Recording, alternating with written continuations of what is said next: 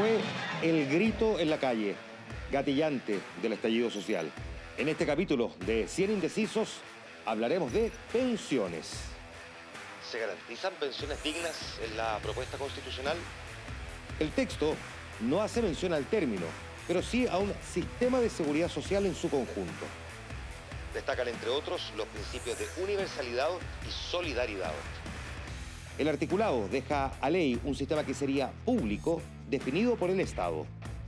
Y financiado entre trabajadores y empleadores a través de cotizaciones obligatorias y también rentas generales de la nación. De ser aprobado el texto de la nueva constitución, ¿se terminarán las AFP? ¿Qué pasa con los ahorros previsionales actualmente existentes? Hay distintas interpretaciones que, por cierto, encienden el debate. Será el legislador, es decir, el Congreso, el encargado de seguir avanzando en esta discusión en un tema que es central para las familias chilenas. Este podcast completo en este código QR. ¿Cómo están? Bienvenidas, bienvenidos. Gracias por acompañarnos. 100 indecisos. Aplauso del público para quienes nos acompañan en este segundo capítulo del eh, programa indecisos, son indecisos que hemos escogido y hemos buscado a través de la empresa Cadem. Son personas que tienen dudas, no necesariamente sobre todo el texto constitucional, pero sí sobre algunas materias. Por ejemplo, en este caso, la discusión sobre seguridad social y particularmente el tema de pensiones, que es de lo que vamos a conversar esta noche.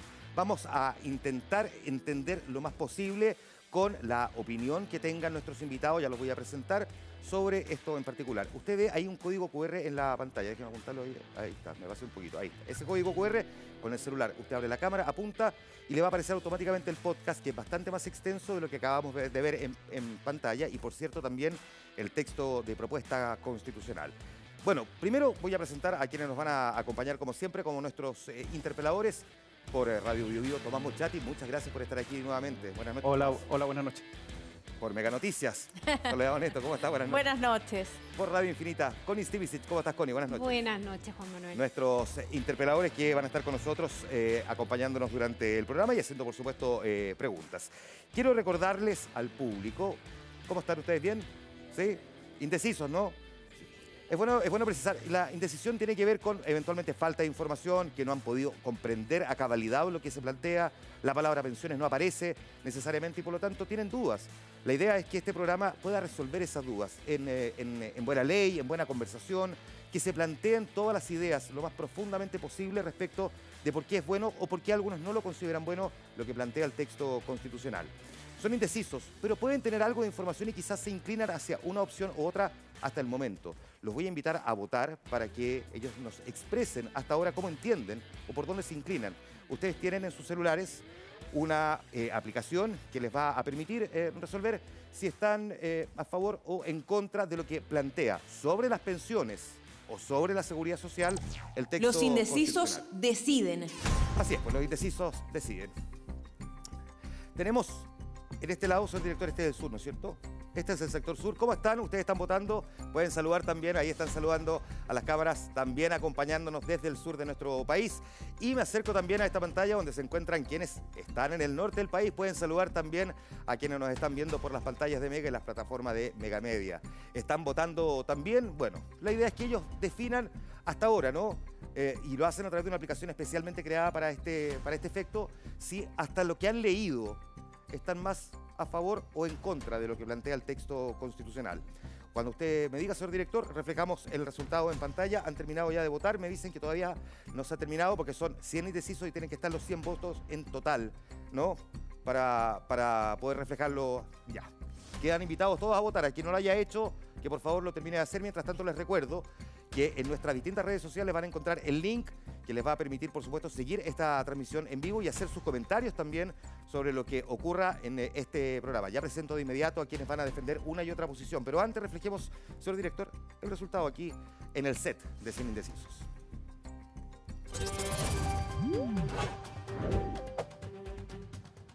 ...43% está a favor, 57% en contra. Esto con la información que tienen disponible hasta ahora, que han podido consumir, que han podido entender. ¿Quiénes nos van a acompañar en esta oportunidad? Déjenme preguntarle. ¿Votó, no es cierto? Ya. Ya. ¿Sí? Sí, sí, Ya. voté. Están un poquitito nerviosos ahí en el público, ¿ah? No se pongan nerviosos si ustedes no van a tener que responder tanto como quienes van a estar ahora aquí en el equipo. Voy a presentar de inmediato a quienes nos acompañan. Representan al equipo a favor. Osvaldo Andrade, exdiputado y exministro del Trabajo. Gracias, Osvaldo, por estar aquí. Bienvenido, buenas noches. Buenas noches. Diego Ibáñez, diputado del Partido Convergencia Socia- Social. Diputado, ¿cómo le va? Buenas noches. Buenas noches, Juan Manuel. Nos acompañan por el equipo en contra. Bernardo Fonten, economista, ex convencional de Vamos por Chile. Bernardo, gracias por estar Hola, aquí. hola, hola. Buenas noches. Francisco Orrego, abogado y vocero con Mi Plátano. Francisco, gracias por estar aquí. A ustedes por la invitación. Buenas noches. Se hizo un sorteo antes de comenzar el programa para saber cuál de los dos equipos comenzaba entregando sus argumentos en 59 segundos. Comienza el equipo en contra. Francisco Orrego. ¿Cómo están, queridos? Un saludo a todos ustedes. Sabemos que las pensiones son bajas, lo tenemos clarísimo. Yo no les voy a venir a tapar el sol con un dedo porque no corresponde. Sin embargo, la Constitución no es una varita mágica, no van a subir de un día para otro. Lamentablemente, la Constitución lo que tiene que hacer es fijar principios generales, un marco regulatorio que establezca ciertos principios a los cuales nos vamos a tener. Nosotros nos levantamos como agrupación de la sociedad civil con tres objetivos claros. Primero, garantizar la propiedad de ustedes sobre sus fondos previsionales, porque es el esfuerzo de su trabajo. Segundo, garantizar que estos fondos, en el caso de que lamentablemente ustedes fallezcan, queden en sus familias, sean heredables. Tercero, que haya libertad de elección, que sean ustedes, que seamos nosotros los trabajadores chilenos los que decidamos libremente quién nos va a administrar nuestros fondos. Esos tres elementos que nosotros le planteamos a la Convención Constitucional, ¿saben cómo nos fue? Los votaron en contra. Más de 15 veces los votaron en contra. Lamentablemente tenemos un mal texto constitucional que no se pone al lado de ustedes. Tiempo. Gracias, Francisco Orrego. El equipo que está a favor de defender lo que propone el texto constitucional en materia de seguridad social o de pensiones tiene 59 segundos. Osvaldo, Diego, Diego. Sí. Bueno, gracias a todas y todos por venir. Mi nombre es Diego, yo soy de Quilpué, del Belloto, y la verdad es que junto a Osvaldo queremos presentarle por qué este texto es un piso mínimo, que es distinto al texto del 80 para partir construyendo un modelo de seguridad social centrado justamente en pensiones dignas, para superar el lucro de las AFP, para superar el abuso, la usura de un modelo que ha fabricado pobreza, ¿no, Osvaldo? Así es. La Constitución es la carta fundamental de un país. Y allí fundamentalmente lo que se establece son los derechos de las personas en relación con el poder. Por eso esta Constitución plantea tantos derechos, porque lo que se trata es que enfrente el arbitrio de los poderosos. En materia de seguridad social es un tema que hay que resolver. Entonces, la pregunta que uno tiene que hacerse es la siguiente. Si yo voto apruebo, lo que voto es un texto que propone un conjunto de principios de la seguridad social. Si yo voto rechazo, me quedo en la constitución del 80. Y díganme una cosa, ¿la constitución del 80 le ha dado pensiones dignas a la gente? Muchas gracias, Osvaldo. Diputado, muchas gracias también. Las primeras presentaciones de cada uno de los equipos, esta no es una discusión nueva, esto viene hace, hace harto rato. Se han hecho comisiones en distintos gobiernos, se ha intentado avanzar, la gente se ha expresado en las calles, hemos visto movimientos como el No Más AFP. Esto es un debate que de hecho incluso al día de hoy se mantiene en el Parlamento. El gobierno ha anunciado un proyecto de ley, ya vamos a hablar de eso también. Pero la gente quiere respuestas. Esto es lo que nosotros denominamos exijo una explicación. Exijo una explicación. Y me voy a acercar hasta la zona sur porque tengo a Cristian Acuña desde Los Ángeles, 32 años, que quiere formular su pregunta. Cristian, ¿cómo estás? Buenas noches, te escuchamos. Hola, soy Cristian Acuña Pulgar de la comuna de Los Ángeles. He cotizado desde que comencé a trabajar como profesor. Y este último tiempo he leído y escuchado de que los fondos de pensiones pueden ser expropiados. ¿Es real esta información? Ahí está la pregunta. Sería bueno recordar para quienes nos están viendo qué es lo que plantea el texto constitucional, a ver si lo vemos también en pantalla. Artículo 45, inciso 3. El Estado define la política de seguridad social. Esta se financiará por trabajadoras, trabajadores, empleadoras y empleadores a través de cotizaciones obligatorias y rentas generales de la nación. Tienen dos minutos para responder a partir de ahora y voy a comenzar con el equipo en contra, Bernardo Frontén, Francisco Orrego. Bueno, la pregunta que, hace, que se hace Cristian es muy importante. Y es la pregunta que nos hacemos todos. A mí me habría gustado que hubieran habido aquí convencionales que aprobaron la constitución que vinieran a defender este artículo. No di- excelentes diputados y exdiputados. Pero por lo visto no se atrevieron a venir a defender el artículo. Porque la gran pregunta que uno hace es, ¿Por qué la Constitución no garantiza que los trabajadores sigan siendo dueños de sus ahorros? Que puedan heredarlo, que de hecho lo, prohíbe, como podemos ver más tarde, y que, y que podamos tener el derecho a elegir administrador, uno público, uno privado. ¿Por qué no podemos elegir el sistema? Aquí Osvaldo se ha referido que una constitución da derecho. Claro que da derecho, pero ¿nos da derecho a elegir aquí? No. ¿Nos, da derecho a ser dueños de nuestros ahorros? No. Y esa es la gran pregunta. ¿Y cómo sucede eso? De la siguiente manera. Aquí no se trata de expropiar. Lo que se trata es de que se pueden nacionalizar. ¿Y cómo se pueden nacionalizar? Simplemente la Cámara de Diputados, por 50% más un voto, puede determinar que todos estos fondos se nacionalizan y se traspasan al Estado. O la administración se pasa al Estado y eso es como poner el gato a cargo de la carnicería. Lo ha explicado muy, muy bien Fuad Chaín, diputado toda su vida, que de leyes sí que sabe. Entonces, hoy día tenemos una protección distinta. Hoy día estamos más protegidos de nuestros ahorros. Y la protección que tenemos hoy día no es suficiente, porque tenemos un presidente, por ejemplo, que ha dicho, le preguntaron, el diario Clarín le preguntó, ¿van a ser los trabajadores dueños de sus ahorros? ¿Sabe lo que contestó? Van a ser dueños del derecho a pensión. Yo no quiero que ustedes y yo no quiero que yo sea dueño del derecho a pensión. Yo quiero ser dueño de mis ahorros porque son mis esfuerzos. Mi esfuerzo me hizo ganar mi sueldo. Mi sueldo lo deposité parcialmente, ¿no es cierto?, en una cuenta que es mía y debe ser heredable por mis hijos. Eso es. Gracias. Solo para complementar a Bernardo los 10 segundos que nos van quedando, lamentablemente en el Congreso existe hoy en día un proyecto que busca nacionalizar los fondos de pensiones. El miedo no es la expropiación, porque sería estúpido que te quiten algo y te lo paguen. El miedo es la nacionalización, que los fondos pasen a manos del Estado. Vamos a hablar de eso y si exactamente es eso lo que plantea el proyecto de ley que está en el Congreso, pero ya lo vamos a abordar en un momento más. Tiene dos minutos a partir de ahora Osvaldo Andrade, el diputado Diego Ibáñez. La pregunta que hace el Cristian es si se pueden expropiar. La expropiación es un, modo de adquirir el dominio de algo, por utilidad pública, por necesidad de la ciudadanía. Y significa que además que cuando uno expropia, tiene que pagar el justo precio de lo que expropia. Permítanme una norma, una, observación que va más allá de la ley. ¿Usted expropiaría un fondo de mil pesos debiendo pagar mil pesos de la expropiación? ¿Qué sentido tendría expropiar eso? No, nos inventemos esto. La expropiación es imposible. Sí, solo también mencionar que la actual constitución no establece la propiedad privada explícitamente sobre tus ahorros provisionales. La actual constitución. La nueva constitución tampoco. En la actual constitución se entiende incorporado el derecho a la propiedad, que está como un derecho fundamental, y eso se asume que los fondos son de tu patrimonio.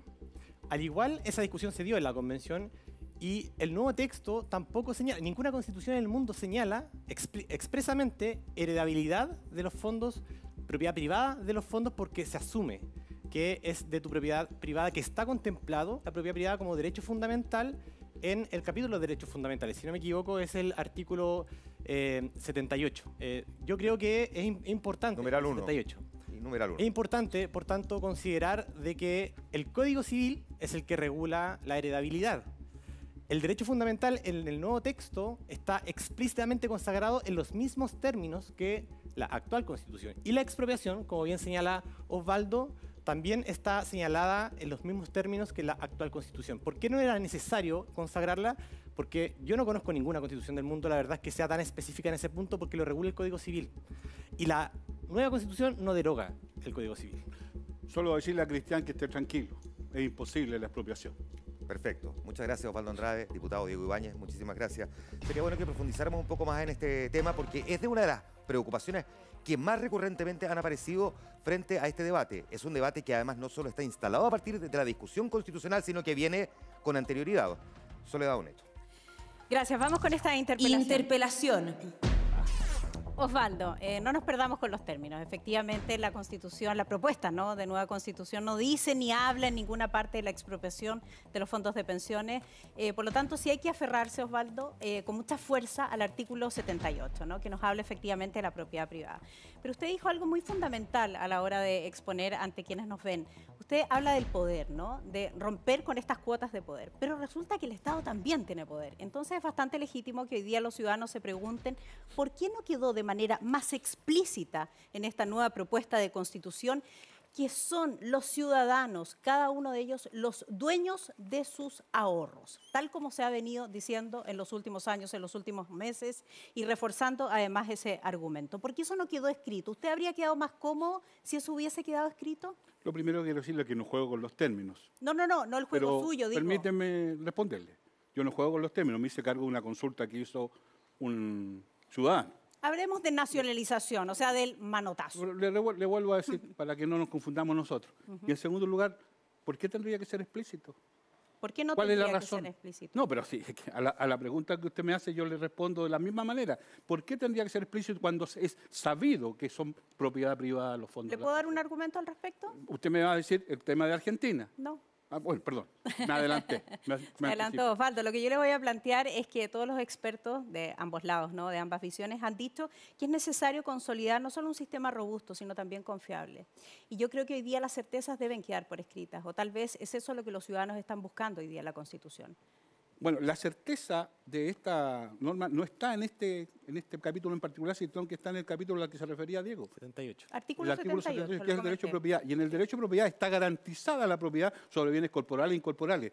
Por supuesto, también sobre los fondos. Y entonces, ¿para qué habría que hacer explícito algo que en el 78 está explícitamente establecido?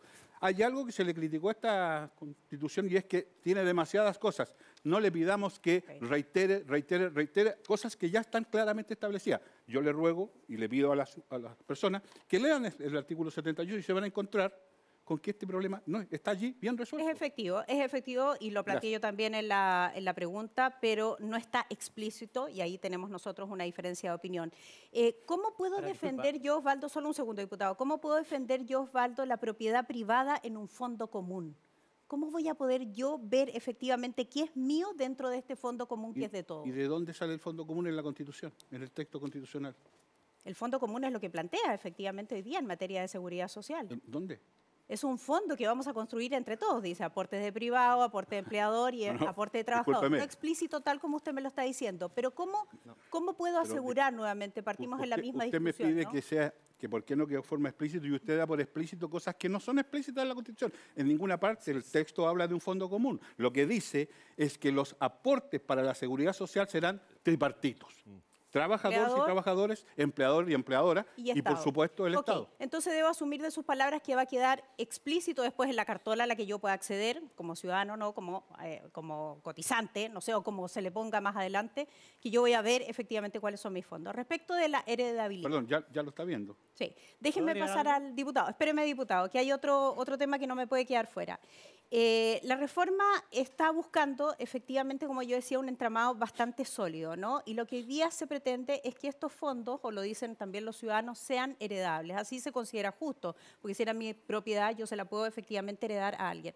¿Cómo es eso posible si en el artículo 45, que se refiere a seguridad social, dice lo siguiente? Los recursos con los que se financia la seguridad social no podrán ser destinados a fines distintos que el pago de los beneficios que establezca el sistema, o sea, básicamente las pensiones. Eso es justamente para que el día de mañana, cuando llegue un gobierno, no pueda hacer lo que quiera y no haga justamente ese manotazo, sino cumplir con los principios de la seguridad social.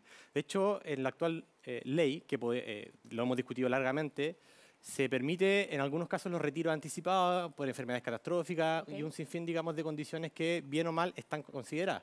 Ahora, Entonces, la ¿se van, a poder, ¿se van a poder heredar, perdón? la, la- la heredabilidad está en el Código Civil y es parte del principio del derecho a la propiedad que está consagrado explícitamente en el artículo cuare- eh, 78. Y que no se 78. volvería inconstitucional eh, con este no. artículo que yo he leído.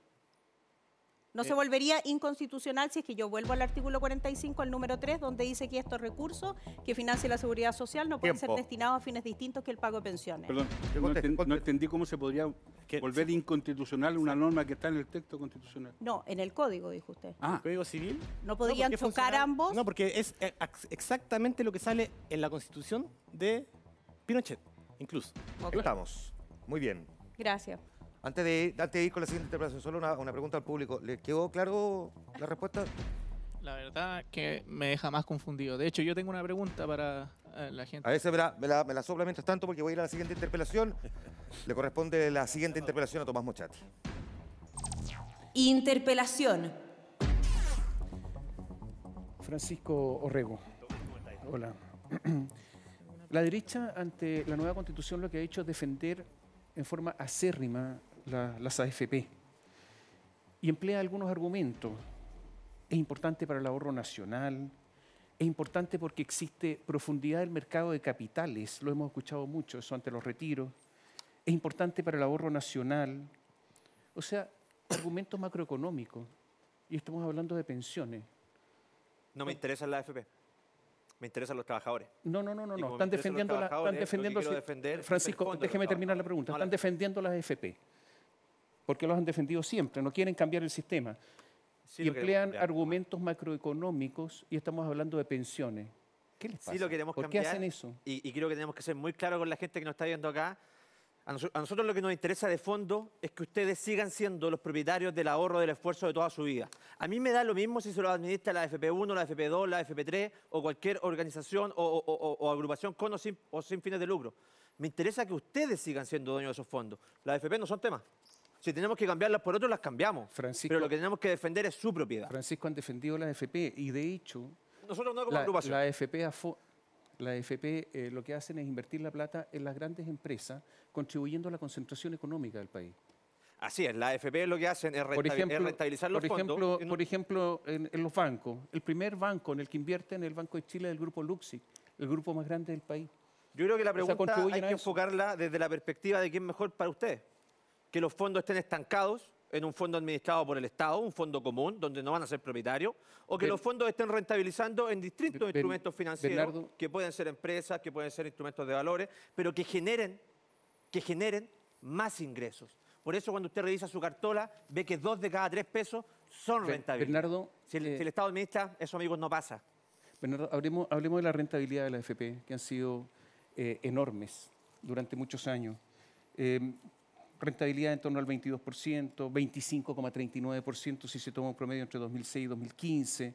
Eh, entre 1991 y 2015, una cifra que supera en 66% lo que obtuvo la banca. Eh, estamos hablando de pensiones. Esto no es una fábrica de zapatos, esto no es una fábrica de cecinas, pensiones. ¿No es esto inmoral? No, pero a ver, aquí estamos juzgando si el texto de la Constitución está bien hecho o no está bien hecho. No, no, no. Estamos, El- eso jugando, lo que estamos estamos jugando. jugando dos textos. No, no, el no, que viene y el que está. Ustedes están por mantener lo que está. No, no, no, no. Yo estoy por, por- por una nueva constitución, por una mejor. Yo- esta constitución que está proponiendo la convención tiene el defecto que no garantiza Pero lo que se va a votar es una cosa de binaria. Se va a votar, ¿mantenemos lo que hay o lo que De viene? acuerdo, puede ser, pero estoy planteando mi, posición. Mi posición es que esta constitución que está propuesta por la convención está mal hecha. Y en este artículo en particular está mal hecha porque no garantiza que los trabajadores sigan siendo dueños de sus ahorros. Aquí se han dado vueltas una serie de explicaciones, pero yo me referir nada más que a una cosa muy simple. Veamos qué dice lo que escribieron la constitución, porque esos son los que mandan. ¿Qué dijo, dijo el convencional Stingo? En el sistema de seguridad so- social que se está presentando ahora, claramente la plata no va a ser de los trabajadores en el futuro. Lo que está planteando el gobierno como reforma de, de pensiones, Claudia Sangüesa, su secretaria, dice, el trabajador no tendrá la propiedad sobre el nuevo ahorro. O sea que nos van a quitar los ahorros. De ahora en adelante, si el gobierno triunfa con su proyecto, los ahorros provisionales futuros, las cotizaciones van a ir a un fondo común donde no vamos a ser dueños. Y eso es lo que estamos defendiendo. Y eso es lo que debería haber en el artículo constitucional Pero- protegido. El tema de la AFP, yo he planteado cambiar la AFP, he planteado cambiar el sistema de comisiones, he, planteado am- am- am- Ya, pero la derecha, cambiar, la eh, derecha no, ha- no ha hecho ningún cambiar el, cambio. el- el número de, pero, pero la derecha no ha hecho de, de ningún entidades a través de, seguir- de, que- de- de abrirlo para que haya competencia, ¿Qué para que los pasa cuando la AFP tiene- ahorros, quién- etcétera. quién- Eso no es el tema. cuando- Eso es un tema de reforma de pensiones y podemos tener otro programa para discutir una reforma de pensiones encantado. Pero aquí estamos hablando de la Constitución. Y la Constitución Pero lo que se tiene unos hablando, principios mal hechos. Bernardo, Eso es. Lo que se está hablando es de una constitución nueva o mantener lo que hay. No. Y manteniendo lo que hay son estas FP, No, que cuando pierden no, porque- plata no, responden. no, en eso, en eso no- no ¿Responden las FP razón. cuando pierden plata? El, el, ¿Eso? bueno, pero eso es una cosa que se puede cambiar, evidentemente. Ah, bueno, pero no lo han cambiado. Pero espérate, la, La no constitución la actual, Constitución. la constitución actual no tiene la AFP, no existe la AFP en la constitución, porque de hecho fue anterior. Y lo que sí era importante que esta constitución fuera mejor que la actual. Y era importante escuchar a la ciudadanía. Y aquí se le dio un portazo a la ciudadanía Tiempo. al no considerar la petición de con mi plata no y de los 90% de los encuestados que dice que lo- la constitución debe garantizar que los ahorros sean de ellos. Gracias, Bernardo Fonten. Hay preguntas del público. Exijo una explicación. Me vengo hasta la pantalla de la zona norte. Va a preguntar Luis Vargas, de 40 años. Él está en Antofagasta. ¿Cómo estás, Luis? Te escuchamos. Buenas noches. Eh, hola, mi nombre es Luis Vargas. Soy de la ciudad de Antofagasta. Eh, llevo alrededor de 20 años cotizando en el sistema AFP. Eh, si se llega a aprobar la propuesta de nueva constitución, ¿quién o quiénes administrarán mis fondos? ¿Y existirán pérdidas como ahora? Muchas gracias. ¿Qué dice la, la propuesta de texto constitucional al respecto? Lo revisamos también. Artículo 45, inciso 1. Toda persona tiene derecho a la seguridad social, fundada en los principios de universalidad, solidaridad, integralidad, unidad, igualdad, suficiencia, entre otras. Hay dos interpretaciones al respecto. Al menos voy a comenzar en este caso con Orrego Fonten. Dos minutos. A ver, vecino, para mí qué es importante, de fondo, qué tema tenía que estar en la Constitución, qué es importante que quede ratificado en la Constitución. La libertad de elección. Así de simple, que usted decida libremente. Si el día de mañana el Estado quiere tener una administradora de fondos de pensiones, bueno, que compita, ¿cuál es el problema? Que lo haga dentro de las mismas lógicas que el resto de los actores. Pero déjenme decidir a mí, que, no les- que el Estado no tome la decisión por sobre mi persona. Yo creo, y, y se lo digo como padre de familia, que cuando yo me levanto en la mañana muy tempranito para irme a trabajar y trabajo 15 horas al día y estoy ahorrando ese 10% todos los meses en mi cuenta individual, si el día de mañana, Dios no lo quiera, Dios no lo quiera, me llega a pasar algo, yo quiero que esa plata que yo he ahorrado, que es el esfuerzo mío, que es mi sacrificio, quede en mi hija, en Isidora. Porque ella es el sol de mi ojo. Yo todo lo que hago lo hago por ella, lo hago por la familia. ¿Por qué? Porque la familia es el núcleo fundamental de la sociedad y ese esfuerzo tiene que quedar en la familia. Fueron 499 artículos en un principio. 499 artículos que después bajaron a 388. Y me van a decir ustedes que no había un inciso para ratificar que ustedes iban a ser los propietarios de esos fondos de pensiones, que no iba a haber un inciso donde dijera que usted, compadre, podía elegir libremente el administrador de su fondo, un inciso que dijera que usted tenía la libertad de determinar y analizar si la rentabilidad le gustaba y si no se cambiaba. Y me cambio, y me voy cambiando a AFP. Pero los principios tienen que quedar en el texto constitucional. A mi agrupación, con mi plata no, nos pegaron un portazo en la cara un portazo en la cara que hasta el día de hoy a mí me duele. ¿Por qué? Porque estamos defendiendo los intereses de los trabajadores, los fondos de los trabajadores. Y para eso es tan importante que queden los principios en la Constitución. Porque acá van a hablar de la AFP, de la rentabilidad, de los distintos modelos. Amigos, en la Constitución está el marco general. Tenía que quedar ratificado que ustedes son los dueños, que no iban a ser esos fondos nacionalizados por parte del Estado. Y ustedes me dirán, ah, están llamando el cuco. Amigo, Argentina. Argentina, topón para adentro. Dos minutos tienen Osvaldo Andrade, diputado Diego Ibáñez. Diputado. Bueno, es importante señalar lo que dice el texto, más allá de las interpretaciones. Hoy lo que plantea el texto, a diferencia del texto del 80, primero plantea un objetivo, una meta, es la suficiencia. De hecho, invito a colocar en pantalla también el artículo 33 que establece el derecho a una vejez digna, cosa que hoy día no pasa. Hoy día las mayores tasas de suicidio están en los adultos sobre 70 años, porque no tienen plata para pagar su remedio. También establece que el empresario se pone, constitucionaliza el aporte del empresario, que es un debate que ha estado mucho rato en el Congreso, está estancado, pegadísimo en el Senado y no avanza. Mujeres. La sociedad ha dividido el trabajo y le ha destinado a las mujeres, lamentablemente, una situación subordinada frente a los hombres. Los cuidados, los hijos, el trabajo doméstico, sin reconocérselos y sin pagárselos. Hoy día la tasa de reemplazo de la pensión de una mujer es del 12%. Y es- respecto al derecho a elegir, yo les quiero hacer una consulta. ¿Usted se puede elegir un mecanismo que no sea de una AFP? ¿Usted puede tener sus ahorros en una institución que no sea una AFP? Cuando usted estaba, le preguntaron si se quería incorporar a una AFP, ¿usted tenía una alternativa? ¿A cuánta gente se la obligó a entrar a una AFP y ahora me salen con que el derecho a la libertad? Por favor. Lo que dice el sistema hoy no establece un sistema estatal, establece un sistema con sentido público. En Alemania, en Francia, en Inglaterra, hay sistemas mixtos. Yo soy partidario de un sistema mixto y está contemplado en esta constitución. Un sistema mixto donde tú también tengas la libertad de elegir. Hoy día la libertad de elegir de tus fondos A, B, C, D o E. Fíjate que del 50% de la gente que eligió, el 80% perdió en el traspaso. El costo está y el riesgo está trasladado a la gente. Y eso debería estar garantizado. Uno no, debe- no, no un economista como para decir el fondo A o el fondo B. Y eso es una farsa y es una burla y es un fracaso histórico. De lo que se trata es que tengamos mejores pensiones. Ese es el dato clave. Muchas gracias. Señor director, ¿es posible que ponga de nuevo en la pantalla el artículo 33, el inciso 1, al que hizo referencia al diputado Diego Ibáñez? Porque para complementar lo que él plantea, y bueno, si es que hay quienes no lo han leído, sería bueno también poder revisarlo. Las personas mayores, dice, son titulares de los derechos establecidos en esta Constitución y en los tratados internacionales de derechos humanos ratificados y vigentes en Chile, que es lo que plantea el diputado Ibáñez en el inciso 1 del artículo 33. Solamente para complementar lo que él estaba respondiendo en estos dos minutos. Tenemos siguiente interpelación.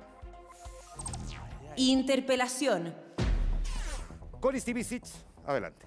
Muchas gracias, Juan Manuel. Eh, Déjeme preguntarle, Bernardo Fontaine, ¿qué entiende usted por una pensión digna? Bueno, eso es un concepto obviamente que tiene que definir la sociedad. Una pensión digna tiene que ser suficiente para que la persona viva, ¿no es cierto? Eh, afortunadamente, desde el gobierno de Sebastián Piñera, al, al término del promedio se- del gobierno, se cambió el sistema de pensiones totalmente. Hoy día tenemos una pensión básica garantizada. Ya, pero una pensión es- digna en el fondo es algo que le permita mantener el nivel de vida alcanzado mediante su trabajo. Ese es parte del reclamo y es lo que se escuchó con mucha fuerza Sí, a propósito del estallido social. Partimos el programa haciendo referencia a eso. ¿Considera usted que eh, dentro de la Convención Constituyente, usted que participó de la discusión, nos hicimos cargo realmente de eh, poner por delante el tema de la pensión digna? ¿Su sector puso por delante el tema de la pensión digna más allá de la defensa del actual sistema? Es que yo- nosotros nunca hemos defendido el actual sistema. El sistema de- de AFP se puede cambiar, ¿no es cierto? Eso no es, no, es, no es sustancial. Lo importante es que no gastemos la plata ahorrada por los trabajadores en subir las pensiones de otros. Eso es lo que plantea el sistema de reparto, eso es lo que plantea eh, mi- mis, mis- mis contendores, por ejemplo, en, su- en sus declaraciones. Ahora, pero ustedes Entonces, insisten, eh, déjeme eh, preguntarle déjame, déjame- déjame terminar. Sí. Entonces, yo creo que lo que es sustancial es que tenemos que subir las pensiones, tenemos que subir las pensiones de todas maneras, eso requiere un esfuerzo de, de solidaridad, pero no a costa de los trabajadores. El sistema de reparto que plantean, que es quitarle las cotizaciones a los trabajadores para repartírselas a otros, es un sistema en el cual los el que dan la sangre son los no trabajadores. está explicitado No, en el texto no, pero, constitucional. está- pero era toda la intención y te voy a contar la historia. La historia No, es que es este artículo está incompleto porque este artículo tenía un párrafo que incluía un sistema de reparto obligatorio para Correcto, todos. pero no quedó No quedó por la presión de los ciudadanos. de pero obtuvo, pero escúchame, fíjate que obtuvo 84 votos. O sea, si esto se hubiera votado en la Cámara de Diputados futura, bien, pero estamos se hablando habría del aprobado. texto, del texto de la propuesta. Déjame preguntarle a Francisco, porque efectivamente no está establecido lo del sistema de reparto, como tampoco está descartado que el sistema de capitalización individual exista o siga existiendo. Se habla de que es el Estado el que va a tener que hacerse cargo, pero el Estado perfectamente podría considerar un sistema de capitalización individual. ¿Por qué ustedes descartan tan categóricamente que este vaya a existir si no está dicho en ninguna parte que esté descartado? Porque tenemos que ser muy transparentes con la ciudadanía y no tapar el sol con un dedo. Acá la Constitución, lo que se buscaba al interior de la Convención Constitucional era establecer un sistema de reparto. En un sistema de reparto, ustedes Pero no son dueños Francisco, de lo, re- lo no- no- no responsable no, es retiro. actuar a partir de supuesto. No, Veamos el es que texto no son supuestos, constitucional. Connie, no está en ¿Sabes ninguna parte estipulado de esa manera. uno, uno cuando analiza la, la- la- la- conformación de la Convención Constitucional tiene que ver cuáles son las ideas que están de fondo de- detrás de cada artículo. Y la mayoría imperante en la Convención estaba ligada al mismo gobierno que hoy en día tenemos. Y el gobierno lo ha dicho en todas sus palabras, lo ha dicho el subsecretario Larraín, lo ha dicho Claudio Sangüesa, lo ha dicho la misma ministra del Trabajo. A No ver, hay entonces, espacio eh, para la Explíquemelo de otra forma. ¿Por qué eh, la insistencia en la capitalización individual, que yo insisto, no está descartada en el texto de la, de la propuesta constitucional, permitiría asegurar un sistema de seguridad social con pensiones más dignas? ¿De qué manera? Porque ¿Por qué es tan importante? Nosotros la verdad tenemos miedo. Sí, esa es la verdad. Tenemos miedo de que eventualmente eh, a futuro, y esto lo ha dicho distintos personeros de gobierno, nos traspasemos un sistema de, de- de reparto y lamentablemente cuando vemos los análisis internacionales de cómo son las rentabilidades de estos sistemas, estos sistemas tienden a quebrar y las pensiones que se otorgan, aparte de no ser dignas en el concepto Pero que usted está fundando generar, sus temores. tampoco son heredables. eh, Sí, usted está fundando sus temores en algo que no está escrito en el texto de Yo la estoy propuesta. fundando los temores en, en lo que no quedó escrito en la Constitución, porque tan importante como lo que se escribe en el texto No, pero constitucional ¿cómo? es todo Si lo aquello que, lo que no vamos a someter a votación en constitucional. el plebiscito, Francisco, es lo que está escrito, no por lo eso que a Pero espérate una cosa, pero espérate, hay una cosa de decir claramente. En un sistema donde nosotros somos dueños de nuestros ahorros, hoy día el 30, en realidad el, 20, el, el 21% de la plata la pusimos nosotros y el 79% son ganancias. entonces vamos a tener mejores pensiones en ese sistema que en el sistema de reparto. Porque el sistema de reparto ¿Dónde está el sistema de no reparto tiene aquí? la rentabilidad, tiene solamente Bernardo, ¿dónde 29 está- pesos para repartir. Bernardo, Entonces, perdone, ¿dónde está el sistema de reparto en el texto de la Constitución? No está. no, pues porque, porque en el fondo esto pavimenta el camino Pero para no la está. reforma de pensiones que está planteando el gobierno, que tiene un fondo de reparto, lo han dicho en todos los tonos. Se va a votar un texto. Entonces, Tiempo. ¿eh? Ambas, sin duda. Entonces, Ah, hay ahora, también se yo no he encontrado ningún el- constituyente que diga, perdón Osvaldo, yo no he encontrado ningún constituyente que diga que en este artículo puede haber Eso, capitalización. eso- eso es falso. Eso es ¿Quién ha fake- dicho eso? Eso es una fake news. ¿Pero quién ha dicho eso? Ya, le, le propongo que hagamos el tiro de fuego cruzado, le hagamos el tiro de fuego Y cruzado. hagámoslo para que desde acá, ¿para qué nos opiniones vamos a acercar? Sobre, sobre Fuego cuando uno, cruzado. cuando uno está pensando que en una votación el 4 de septiembre se van a votar las intenciones de los constituyentes, estamos locos. Oye, Pues, mira, ¿cómo, cómo vamos a hacer eso? ¿por qué- por qué- Pero, Eso no está en el texto. si no fuera lo que, pero Por si no favor. fuera lo que quieren ustedes hacer eso, que lo, ustedes dos lo han, lo han declarado, les puedo citar las, las declaraciones. Ustedes quieren un sistema de reparto donde no hay No, propiedad de no, los ahorros. pero- pero Entonces, mira. si no, si no, Bernardo, si no están, Bernardo, de- Bernardo. Cítame si una eso- declaración si mía. eso, Bernardo. te lo voy a leer al tiro. Si no, eh, eh, si, si esa no es la intención, ¿por qué no pusieron en la Constitución que los ahorros Ya, eran de los Bernardo, deja que trabajadores? el otro argumente No el costaba-. No costaba nada ponerlo. di- diputado. Entonces, ¿eh? Ahí sí, sí, lo que está en, en la Constitución se señala un sistema de seguridad social con un sentido público, público. Público, y tú sabes bien, no es lo mismo que estatal, no es lo mismo que 100% de reparto, no es lo mismo que propiedad fiscal. Público es, por ejemplo, un sistema alemán que es mixto, que tiene una capitalización individual, que tiene aporte del Estado, que es tripartito, donde incluso los trabajadores pueden participar también del diseño de las inversiones, porque tienen que generar rentabilidad. Y ojo, la rentabilidad, eh, lo que tú eh, delante dijiste es falso. La rentabilidad en Chile no es de las más altas. Costa Rica y Colombia tienen sistemas con sentido público y tienen más alta rentabilidad que las AFP chilenas. Diego, las yo AFP chilenas, eh, disculpa, las AFP chilenas, que se señala que el 7% de rentabilidad, eso también es falso, porque esa es la rentabilidad eh, total, no la rentabilidad neta, que es, que es y agrego, 3%. Y tan, y y público es. Tan, y tan, pu- y público es Para que como escuchemos. ustedes saben, durante el gobierno de la presidenta Bachelet, en su primer gobierno, se instaló el pilar solidario, que es un pilar público, con fondos del fisco, el que paga en- en- en pensiones, en por la- favor. en la medida, en- en la- Francisco, en la medida en Francisco. que, en, en que podamos escucharnos, no hablar Con el ambos mayor uno gusto. del otro, el vamos a poder Pero, conversar Francisco, con ustedes. Entonces, Sí, la idea es que le responda, sin a- embargo, a ellos. acá- El acá lo público está importante- observando, pero Sí, a también ellos. es muy importante siempre hablarle a la gente, porque entre los políticos nos podemos agarrar, pero finalmente los que quedan con duda son básicamente los ciudadanos que hoy en día están demandando mejores pensiones. bien. Y ese es el tema de fondo. Cuando nosotros decimos que acá lo que se está votando es un texto como el que está garantizado hoy en día y establecido en el artículo 45, también tenemos que ver aquellas iniciativas que se quedaron afuera, porque la convención no quiso escuchar aquellas iniciativas como la mía que venían desde la sociedad civil. Amigos, nuestra iniciativa fue la más votada. La más votada en todo Chile, más firmada. 61 personas decidieron apoyar que los trabajadores fueran dueños de sus fondos de pensiones, que los pudieran heredar y que ustedes tuvieran la libertad de elección. Yo busco en los 499 artículos, no lo encuentro. ¿Y por qué no lo encuentro? Porque me acuerdo del convencional Stingo. Si la platita no va a ser suya. Y esa es la verdad, amigos. ¿Para qué el tapamos el sol con un dedo? ¿Por qué el seguimos texto. tapando el sol con un dedo? Ya, pero, Pero déjame, eso- no, oye, pero- déjame perdón, preguntarte, Diego, Bernardo, yo- yo- Bernardo, yo te- sí. Bernardo, déjame preguntarte, porque para que se pueda entender encantado. bien. Efectivamente, no está en el texto tal cual como lo dice Francisco. El artículo 78 es claro, dice, toda persona natural o jurídica tiene derecho de propiedad en todas sus especies y sobre toda clase de bienes, salvo aquellos que la naturaleza ha hecho comunes a todas las personas, la naturaleza, y los que la Constitución o la ley declaren inapropiables. Déjame preguntarte, ¿por qué era necesario ponerlo explícitamente si el Muy artículo simple. 78 lo plantea? Muy simple, porque hay muchas maneras de hacerse de, de nuestros ahorros previsionales. Por ejemplo, si el gobierno insiste y aprueba lo que, lo que plantea Diego, Diego plantea, necesitamos un nuevo modelo eh, de reparto. No, no dije eso. Eso, pero lo estoy, lo estoy leyendo aquí. Dije eso. Lo público, el dijo. Dinamo, eso. 6 de No dije septiembre eso. Bueno, entonces, pero 2022. espérate, público, déjame seguir. dijo. De hecho, yo estoy de dice aquí, el nuevo, necesitamos un nuevo modelo que reparta de forma solidaria lo cotizado. El Dinamo 6 de, de septiembre. Como Alemania, Entonces, sistema mixto. pero déjame explicarte el tema. Yo creo que lo, lo primero que ocurre es que hay que ver qué pasa con los ahorros futuros. Los ahorros futuros no están protegidos por el derecho de, de propiedad general, sino que van a depender únicamente de la decisión política de los... De los Eso no lo y eso puede pasar a manos del. Estado. Y para Mira. una persona que tiene 30 años, 40 años, los ahorros futuros son Ya, que todos. te responda, Diego. Déjame seguir. Mira, No, que deja pero- que bueno. responda porque se va el tiempo, Diego. Canadá, Alemania, países como los Países Bajos, tienen sistemas públicos y se permite una capitalización individual, se permite un aporte del Estado y se permite un porcentaje de solidaridad.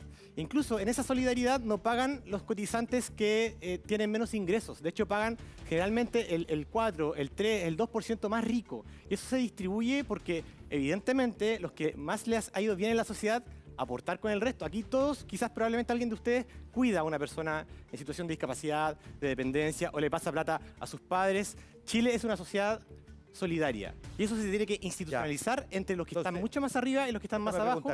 Y eso si no es es tan claro, reparto. si es tan claro entonces que efectivamente lo que yo tengo ahorrado es mío, ¿qué costaba entonces ponerlo explícitamente? ¿Por qué se negaron a hacerlo? ¿Por qué una, una propuesta con 60.000 firmas fue despachada tan rápido? Porque justamente ninguna ¿Por qué constitución en el mundo, ninguna constitución en el mundo entero establece explícitamente la propiedad privada porque ya está contemplada como un derecho fundamental. Esta constitución tiene montones de cosas que no tiene ninguna constitución del mundo. ¿Por qué había que marginar eso? Porque está, está establecido Porque está explícitamente en el artículo que tú Pero ¿qué pasa con las Ya, constituciones Pero quiero agregar algo más si tú me ¿Qué pasa permites. con los ahorros Queda un segundo, un segundo fuego cruzado, así que guárdese eso, eh, qué- Osvaldo, qué pasa con los ahorros el público, Espero que el público también tiene preguntas. más tiempo. Ah, Ah, más tiempo. Ah, Vamos a venga, ya. la, a la siguiente pregunta del público. Exijo una explicación. Tengo aquí a Fanny. Póngase de pie, Fanny, acompáñame para que la puedan ver ahí también quienes están participando, defendiendo sus distintos argumentos. Su pregunta. ¿Cómo le va? Bien, gracias. Mira, yo llevo más de 30 años cotizando, pero además tengo lagunas y por la situación económica también saqué los 10% que dieron. Entonces mi, mi pregunta es, ¿qué pasa en la Constitución? ¿Qué dice la Constitución con las personas que quedaron sin fondo? ¿Cómo va a ser su pensión? Ya, muy bien. Eh, aprovechamos de complementar también con gráfica a, a propósito de lo que dice el texto sobre este, este punto. Artículo 45, inciso 2. La ley establecerá un sistema de seguridad social público que otorgue protección en caso de enfermedad, vejez, discapacidad, entre otras. Parte el equipo Osvaldo Andrade, diputado Diego Con Ibáñez. el sistema actual, con la actual constitución, en el caso suyo que tiene lagunas y que además se quedó sin fondo por los retiros, solo va a poder, o- va a poder aspirar a la pensión mínima. No, eso no es cierto. O a la pensión que se fijó en el gobierno del presidente Existe Piñera. la pensión mínima ya. La pensión, eh, el pilar, mi- el pilar, al pilar del Estado. no la- tiene otra alternativa porque se quedó sin fondo. Si ese es, el- ese es lo perverso del sistema, que todo depende de sus fondos. Y establece explícitamente el aporte tripartito del Estado, del empresario y del trabajador. En el nuevo sistema, su aporte a la seguridad social va a depender de lo que usted aporta, de lo que aporta el fisco y de lo que aporta su empleador. Y en consecuencia, como está garantizada la suficiencia de la pensión, algo que no se dice, suficiencia, significa que la futura pensión tiene que ser suficiente para sus necesidades. Eso está garantizado en esta constitución. Esas son las En la que viene, no en la texto vigente. Esas son las recomendaciones que hizo la OIT y la OCDE. La OCDE es el, país, eh, el grupo de los 36 países más desarrollados del mundo. Seis solamente tienen un sistema mega individual y privatizado y de lucro como el de Chile. 20 de esos países tienen un sistema con centralidad pública. 10 de esos países tienen un sistema mixto. Tenemos cancha para jugar. Lo que establece la Constitución es básicamente un marco general que trata de garantizar esos principios de suficiencia, de universalidad, de, de dignidad, por cierto. No dice la palabra dignidad, dice suficiencia, pero es básicamente una pensión digna. Entonces, en el futuro, la ley y el Congreso van a definir el mecanismo específico, pero con ese marco podemos jugar. Y lo otro que está reconocido para las mujeres, como nos comentaba, el reconocimiento del trabajo doméstico y de cuidados, porque hoy la pensión más baja es la de las mujeres que justamente no han tenido la posibilidad de trabajar ni de insertarse en el mercado laboral porque hay una desigualdad de origen por ser mujeres. Y le agrego además que usted jubila antes. Y con el perdón de los varones, las mujeres viven más. Y en consecuencia es mucho más perverso con las mujeres que con los demás. Gracias, Osvaldo Andrade, diputado Diego Ibáñez, el equipo en contra, Bernardo Francisco. Mira, Fari, primero hay que aclarar una cosa, Osvaldo. La constitución actual no dice nada del, sistema de pensiones. El sistema de pensiones está en las leyes, no está en la constitución actual. Ahora, lo que tú. El problema que tú planteas es fundamental, que es cómo tenemos una sociedad más solidaria, ¿no es cierto? Y vivimos todos en sociedad para ayudarnos. Aquí hoy día el sistema tiene una pensión básica universal, garantizada, para todo el mundo que hay que irla subiendo. Y eso te da un piso. Y sobre eso tú tienes una pensión adicional que es fruto, del ahorro, de las cotizaciones, de las ganancias que hayas tenido en tu vida. Pero uno puede cambiar el sistema de pensiones, por supuesto, y puede discutirlo, y el Congreso tendrá que discutirlo. Pero lo único importante es que no nos toquen nuestros ahorros. Y eso es lo que nos está garantizado acá.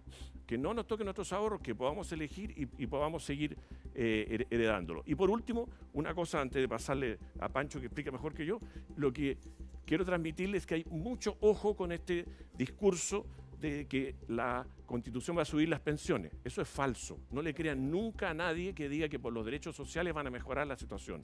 La situación mejora cuando hay plata y cuando hay buena gestión y buenas políticas públicas. Las constituciones, como dijo un ministro de este gobierno, el de, vivienda, son orientaciones para el Estado, son deseos. Ahora, la solidaridad que yo echo de menos, sí, en la Constitución es que nosotros propusimos que las pensiones de las mujeres y los hombres fueran las mismas, fueran iguales.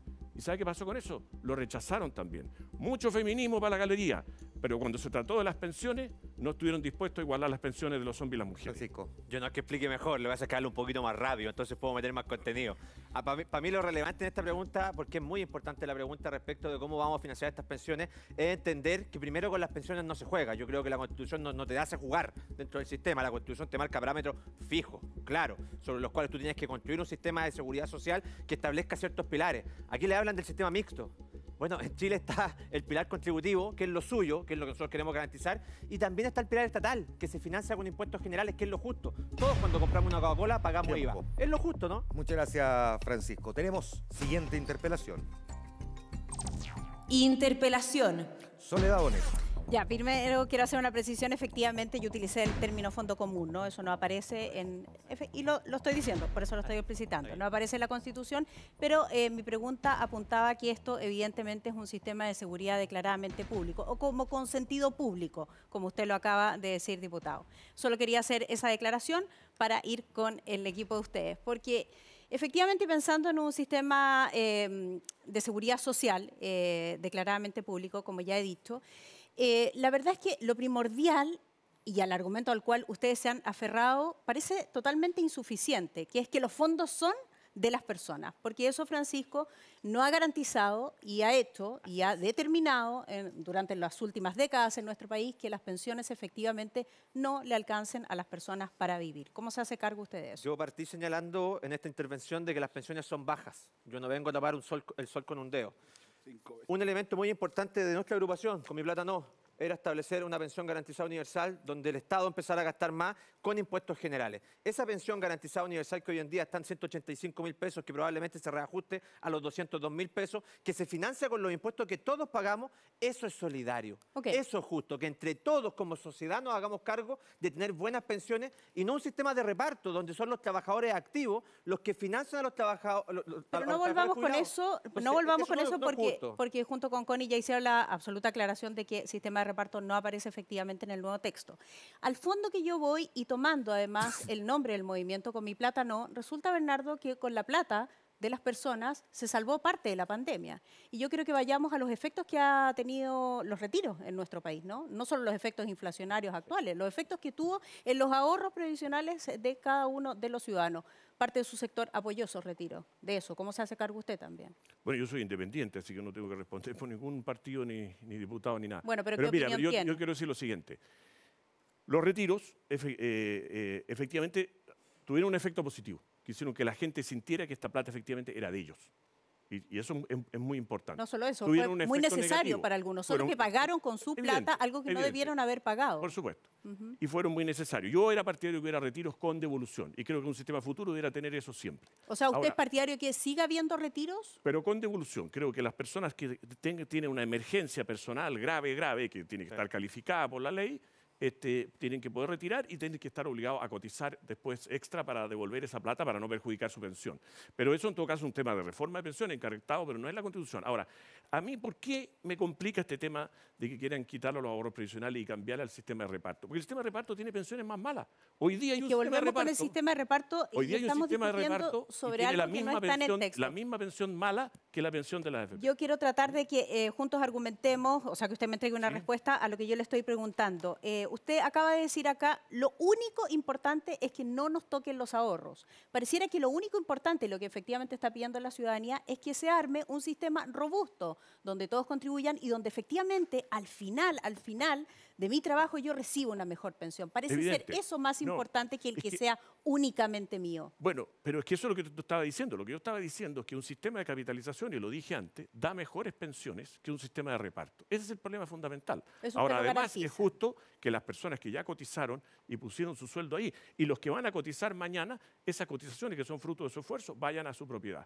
Ahora, de todas maneras necesitamos subir las pensiones. Pero ¿qué es lo que dijo Michelle Bachelet? Michelle Bachelet dijo, nunca más vamos a poder volver a tener un sistema de reparto, porque no se financia. Francisco, eso lo dijo el 2016. Yo- yo me el sistema creo ha sido insuficiente. Estamos fuera de eso. Sí, yo, yo, tú sabes que soy mucho más... eh, por, por eso no soy muy buen político, porque me gusta decir de cosas ser como político, son. si está de acuerdo o no con lo Eh, que dice Yo Bernardo. creo que efectivamente, es cosa de preguntarle a cualquiera de las personas que están mirándonos por la tele o que están acá, las pensiones son bajas, sí, pues, son bajas. ¿Y cómo las subimos? Ese es el tema de fondo. Y lo que nosotros planteamos como nuestra agrupación con Mi Plata No, es que por un lado se garantice como un pilar contributivo la propiedad que tenemos sobre el ahorro, que, que- que es nuestra sacada de cresta, cabro. Si eso es. Pero que eso venga de la mano de un Estado robusto, un Estado eficiente, un Estado que se haga cargo de establecer un piso básico. Claro, ¿y qué Pero pasa ese piso con el que se no tiene financia con ahorro? impuestos generales. No, tiene la pensión metiéndole básica la mano. universal, po. ¿Qué pasa con el que Tiene no la tiene pensión ahorro? básica ¿Solo tiene la pensión, la pensión básica universal? Pero Sí, eso solo- en la eso me- es no, no, solo pero Bernardo, en la, en la medida en que el Estado tenga la capacidad de generar mayores recursos, como, como creo yo y como lo plantea mi agrupación, a través de impuestos generales para que seamos los 20 millones de chilenos los que estemos aportando a este fondo solidario, que es la pensión garantizada universal, nosotros vamos a O lograr sea, la construir un solidaridad sistema- tampoco le parece una mala idea. No, para nada, para nada. Obvio. Muy bien, pues. Tenemos siguiente interpelación. Interpelación. Tomás Mochati. Diputado Ibáñez, eh, a ver, ¿las FP son un sistema solidario? Solidario ¿Sí o no? entre los más pobres hacia los más ricos, no son solidarios. Pero, pero es solidario porque son cuentas individuales. Parece que no, ¿no? No. La Constitución establece principios de la seguridad social y entre ellos la solidaridad. Desde ese punto de vista, ¿acaso las FP no, no van a ser inconstitucionales? De hecho, yo diría que ¿Existe la posibilidad de que sean declaradas inconstitucionales en virtud de este texto expreso? yo creo que El primero, diputado Andrade, el exdiputado Andrade se queda pensando. primer- claro. es que es un Es, debate es una consulta profesional la que me está haciendo usted. pues.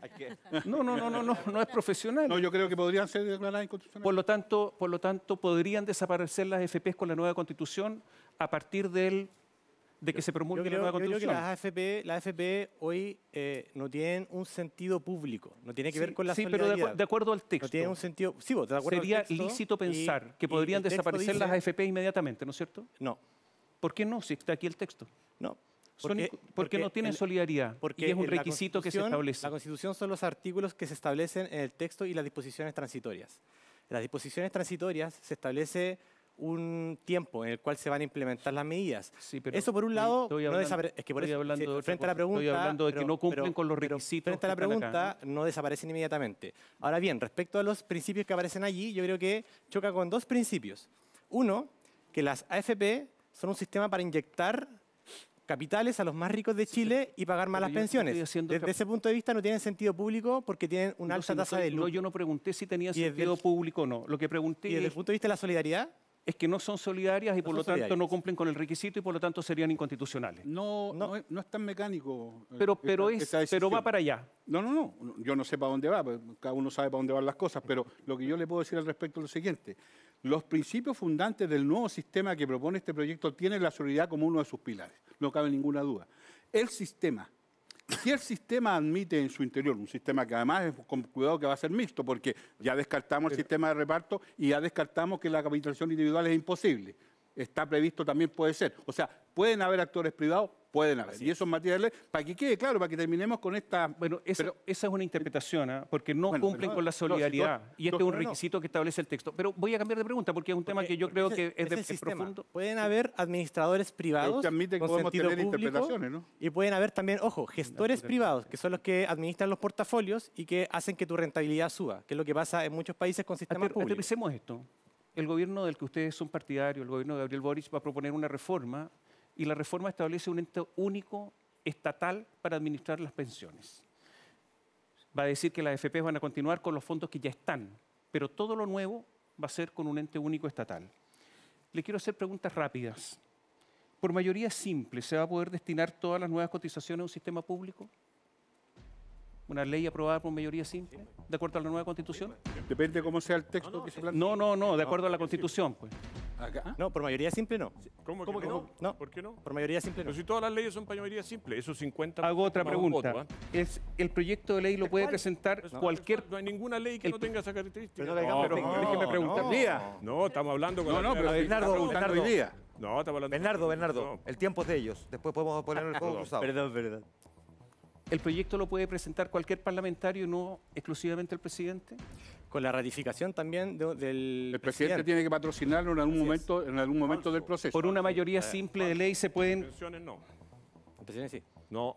En tanto en gasto público, sí, pues, Bernardo, por favor. Pero esto no por iroga- favor. pero por la supuesto, pregunta de Tomás no pero gasto, Por supuesto pues. que iroga gasto público, No si también iroga. tiene pilar Ya, solidario, te que es pido- fondo No, público. pero eso pues. no es- Bernardo, hablando Bernardo, del nuevamente, pilar Bernardo. Están llamando al Es que, están llamando al es que- orden. Es que habría sido mejor que hubieran venido constituyentes que saben el mínimo texto, respeto pues. en, este programa. La gente quiere entender, pero para eso tiene que dejar Yo te pido- te este pido disculpas que hayamos venido nosotros, No Bernardo. intervinieron durante su tiempo de respuesta.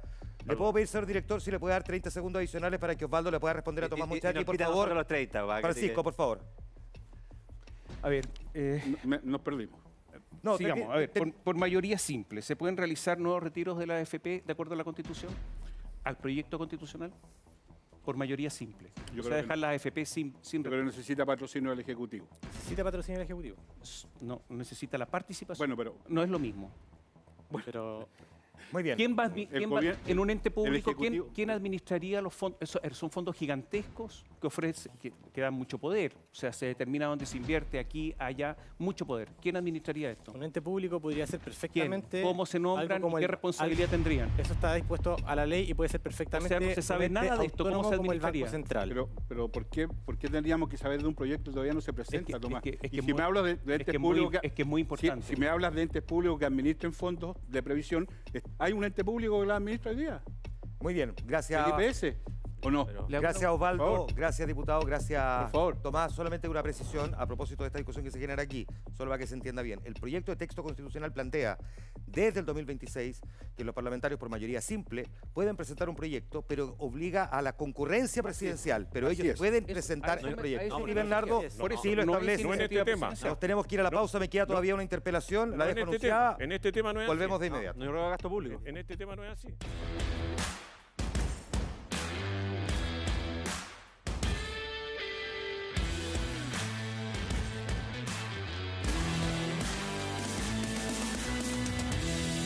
Interpelación.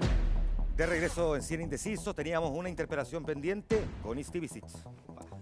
Osvaldo, Diego, eh, el derecho a la seguridad social está asegurado en la actual constitución, la constitución del 80. Cla- El texto de propuesta de la nueva constitución eh, lo asegura también, ¿verdad? Pero además suma principios rectores. Ustedes ya han dado cuenta de ellos. Universalidad, solidaridad, integralidad, unidad, igualdad, suficiencia, participación, sostenibilidad y oportunidad. Pero no hay una definición en sí misma, algo que, que espero yo hayamos logrado despejar de alguna manera en esta conversación, de si va a considerar un sistema que sea puro reparto o eventualmente pueda considerar o no la capitalización individual. Por lo tanto, uno podría pensar que ¿Es necesaria la nueva constitución para poder cambiar el sistema de pensiones, considerando, entre otras cosas, que hay un proyecto de reforma de pensiones que el propio gobierno ahora, bajo el alero de la actual constitución, está preparando y que podría eventualmente también tender a consagrar los mismos principios y lograr los mismos cambios, Osvaldo? Yo creo que con el actual texto de la Constitución se podrían realizar algunas de esas cosas que usted señala. Desde el punto de vista del formato de las disposiciones legales. Creo que sería difícil de lograrlo a propósito de la composición de quienes deciden estas cosas, que es el Parlamento, y de los quórum que quier- requiere. Pero tiene una dificultad que quisiera mencionarle. El texto actual de la Constitución, lo único que señala al respecto es que las el el Estado está obligado a dar prestaciones básicas y uniformes. Sí. Esos son los dos principios Nada más. orientadores nada más. Y el nuevo texto genera, los que usted ya leyó, un conjunto Sí. de nuestros principios orientadores. Ya, Yo pero que- convengamos en que, por ejemplo, además si tenemos rebajas de quórum a nivel del, del Parlamento, cosa que se está discutiendo hoy día, eventualmente no necesitamos la nueva constitución para ¿Puedo agregar reformar algo? las pensiones. Primero, cuando se dice que no van a mejorar las pensiones, incluso eh, yo creo que eso podría caer en, en la falsedad desde el punto de vista de que sí aumenta incluso tu capitalización individual, la eventualidad que exista capitalización individual o que continúe este sistema en parte porque dice la nueva constitución que el empresario se pone. Ahora, constitucionalmente, el empresario se pone. Por otro lado, se reconoce el trabajo Para doméstico. efectos del resultado da un poco lo mismo. Si No, el empresario no, se pone, da- le puede rebajar el sueldo al trabajador, da- no. digamos. O sea, O no, sea, claro, económicamente da lo mismo, Diego. Económicamente En el no da lo balance mismo, final da lo mismo. Pero para efectos de no da lo y mismo. Para el efecto De de, las pensiones aumenta. Por tanto, hay un aumento. Trabajo doméstico hoy no es reconocido. y Ya, pero, pero mi tema, Diego, hay una- quiero que me entiendan la, lógica. ¿Por qué la gente que a que está escuchando? ¿no? debería pensar que solo si vota apruebo va a tener mejores pensiones cuando tenemos un gobierno que está preparando un proyecto de pensiones independiente Por de la un, nueva por un principio que el nuevo texto señala, que es la suficiencia, que es la clave, en mi opinión, es la clave de esto. Cuando se habla de suficiencia se habla de una pensión digna. El actual texto, que si gana el rechazo va a quedar vigente, el actual texto no genera, no establece la suficiencia como un principio rector Correcto, ahí habría una diferencia. Déjeme Es preguntarle que vaya por que es una- importante. por una, por una inquietud que surge a partir del artículo 20, porque uno siempre tiene que pensar que los sistemas, y por eso muchas cosas se dejan a la ley, se entiende, ¿verdad? Porque las cosas hay que irlas actualizando y eventualmente haciéndose cambio, no sé, de los cambios demográficos, por ejemplo, que tenga la población. Pero el artículo 20 dice que si bien las medidas tienen que eh, instalarse de manera progresiva para la plena satisfacción de los derechos, ninguna de ellas va a poder tener un carácter regresivo que disminuya, menoscabe o impida injustificadamente su ejercicio. Eso no se puede entender como que nunca, por ejemplo, vamos a poder modificar la- la cotización, el monto de la cotización o eventualmente cambiar la edad de jubilación. Alguien podría alegar que eso es inconstitucional porque puede resultar un menoscabo. Claro. El principio de progresividad se refiere a que los que tienen más en la sociedad aporten un No, no, poco pero más. yo no estoy apuntando a eso. Yo ¿A estoy apuntando. principio de progresividad? Yo estoy, yo estoy apuntando a otra cosa. Estoy apuntando a que no se podría hacer nada que menoscabe Sí, claro. Ese los de derechos ganados por esa progresividad. Así es. Por lo tanto, no podríamos cambiar nunca la edad de jubilación. Podría ser inconstitucional. No, sí, sí, sí se podría eventualmente, hay un, hay un debate eh, sí, eh, inmediatamente, Sí, por porque el principio de progresividad a la hora de financiar derechos fundamentales se refiere a que el Estado también recaude, porque el Estado necesita financiar los derechos, necesita financiar lo que cuesta la pensión, la salud, la Diego, se entiende, pero si para, eso financiar que los eso que tengan necesita más subir la edad de jubilación, eventualmente tiene nada que ver con eso la edad de podría jubilación. ser declarado inconstitucional. Permítame, Eso sería un menoscabo. permítame ponerlo a través de un ejemplo. Ustedes en agosto en Mega van a tener negociación colectiva. Y hay un contrato colectivo que rige a los trabajadores de, de este medio con su empresario o con su empleador. Hay un principio básico en el derecho al trabajo. Las nuevas condiciones del contrato colectivo no pueden disminuir derechos ya adquiridos. Eso es progresividad. Eso es progresivo. No, a eso pero- me refiero. Pero no me están contestando Perdone. si podría esto terminar en que fuera inconstitucional cambiar la edad de jubilación más adelante, en el futuro. Si produce un menoscabo a un derecho, yo creo que es perfectamente posible Que sea hacer, esa hacer discusión. Yo, que sea constitucional Un o no, mire, legal. después de los retiros, Muy bien. no me atrevo a afirmarlo. Ya. Y perdone que haya puesto el ejemplo de Mega, pero es que lo estaba conversando hace un No, rato. está bien, pues, sí, de hecho es un hecho la causa. Tenemos fuego cruzado. Y espero que les vaya bien además. Tenemos fuego cruzado, señor director. Fuego cruzado. Usted que- ustedes decían no, no, no, no, no a un argumento que estaban entregando Diego y Osvaldo. La progresividad consagrada en el artículo 20 del borrador de texto constitucional implica que los derechos sociales, que son salud, educación, vivienda, pensiones, que requieren platita, luquita del Estado, se van a financiar de forma progresiva en la medida en que el Estado vaya generando los ingresos. Ese es el principio de progresividad consagrado en el texto constitucional. Implica que si yo Estado, yo soy el Estado, ¿ah? me encantaría hacerlo, no lo soy, pero si yo fuera el Estado y yo reca- recaudo mayor cantidad de dinero, yo les puedo aportar a ustedes un poquito más de dinero. Y eso es lo que evita, amigo mío, colegas míos, es evitar la sobrejudicialización de los derechos sociales mediante recursos de protección o algún mecanismo de tutela jurisdiccional que yo no pueda demandar al Estado para decirle, compadre, póngase con más lucas. Porque el Estado, ¿qué me va a decir? Compadre, no tengo más lucas. Así de simple. Entonces, progresividad es que en la medida en que recaudemos más dinero, podemos financiar más derechos sociales, educación, salud, vivienda, pensiones. Déjame, déjame con algunas cosas que quedaron pendientes y que quiero recoger. Porque hablamos en algún momento de la rentabilidad que han dado los sistemas de pensión. Tú dices, hay algunos países que... bueno, el problema es las AFP y la rentabilidad o las lagunas. El haber creado un sistema de un tipo de trabajador que en estricto rigor en Chile nunca existió, que es que ganara determinado sueldo, que trabajara permanentemente, que no tuviera nunca una laguna hasta que llegara la edad de su jubilación. El problema es entonces la AFP o el sistema que se presentó detrás de la AFP, porque no está en discusión la rentabilidad en estricto rigor. De hecho, en estricto rigor, un sistema que propenda un fin público, en teoría debería bajar las utilidades de la AFP, que son cerca de mil millones. Estamos hablando de la rentabilidad para el que ahorra. Para el que ahorra, la rentabilidad, hay sistemas... eh, ¿No es problema la todos- laguna entonces, diputado? Son, son- obviamente que son problemáticas. El esto se construye sobre el mercado del trabajo. Sobre la posibilidad que tiene la gente de insertarse laboralmente y tener un sueldo digno. Ese es el piso sobre el cual eh, se levanta también el sistema de pensiones. Entonces uno no puede desconocer que hoy día, si tiene el 50% de la gente con informalidad, obviamente que eso también Porque es un menoscabo. Usted en algún momento como, como ministro de Sí, Trabajo lo, lo, planteó. lo puedo reiterar. Sí. El sistema de pensiones en Chile, el sistema de las AFP, está construido para un mercado del trabajo que no existe. Porque parte de la base de un trabajador que entra joven a trabajar, que se mantiene permanentemente en el empleo, que va mejorando su ingreso, que no tiene laguna, que no tiene momentos que sale, que no tiene momentos de cesantía. Ese trabajador en Chile no existe. Entonces, y en consecuencia, pero, Oye, perdón. pero también hay un problema con las AFP, y le voy a decir por qué. A ver. Deje hacerle la siguiente consulta. Muchas que tienen utilidades, ¿no? Si yo a usted le paso mil pesos y le digo, por favor, inviértalo y deme cierta rentabilidad, usted me va a cobrar una comisión.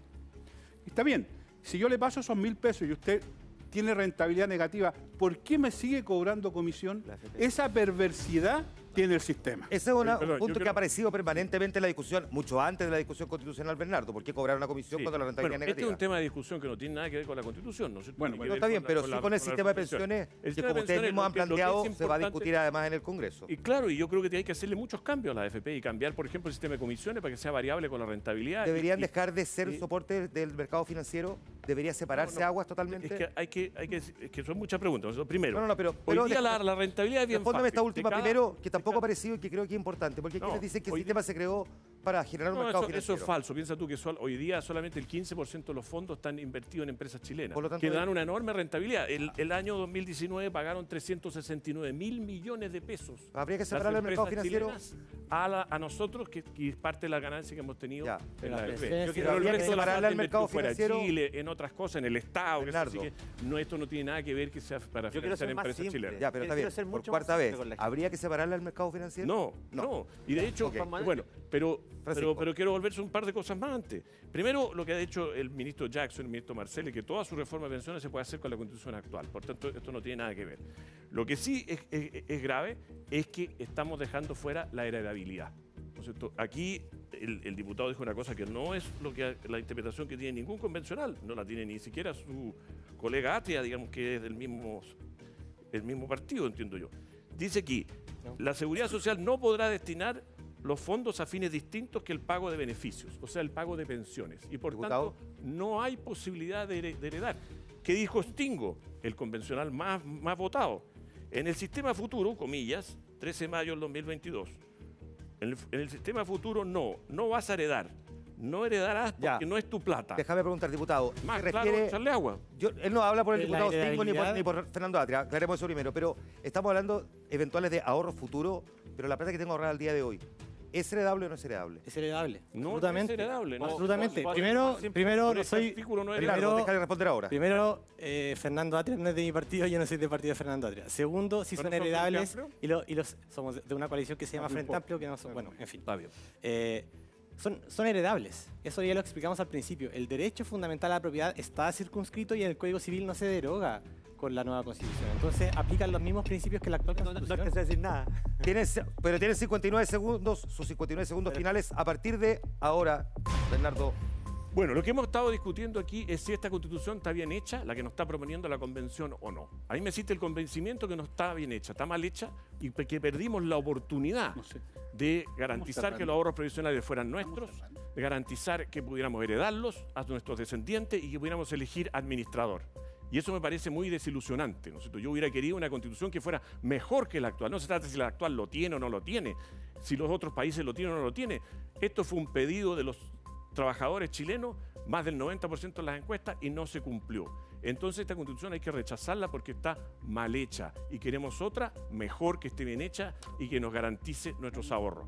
Por otra parte, hay que exigirle a los políticos que hagan una buena reforma de pensiones para subir las pensiones, que igualen las pensiones de los hombres y las mujeres y que tengamos más solidaridad, pero hagamos las cosas bien, con una buena constitución y con buenas reformas de, de pensiones. Y lo que nos está proponiendo el gobierno es un sistema estatal donde no vamos a ser dueños de nuestros ahorros. Tiempo. Muchas gracias, Bernardo. Tienes 59 segundos, Osvaldo Andrade, ¿Es para, es para despedirse. Eh, no para despedirse, pero sus 59 segundos a partir de ahora de argumentos finales. El 4 de septiembre usted va a optar entre dos alternativas.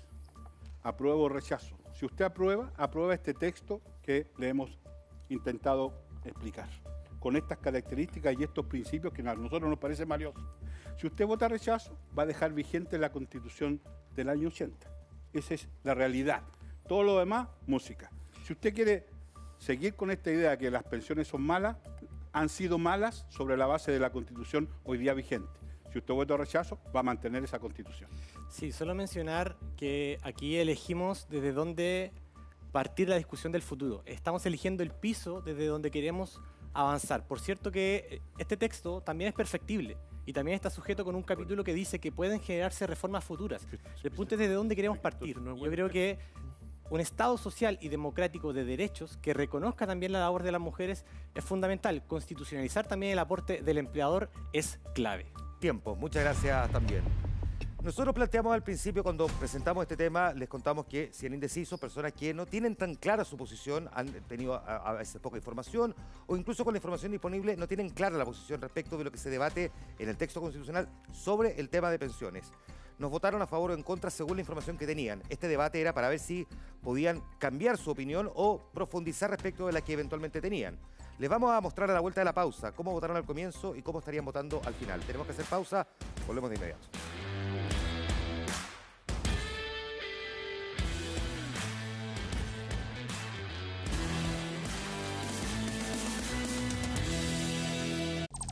Los indecisos deciden.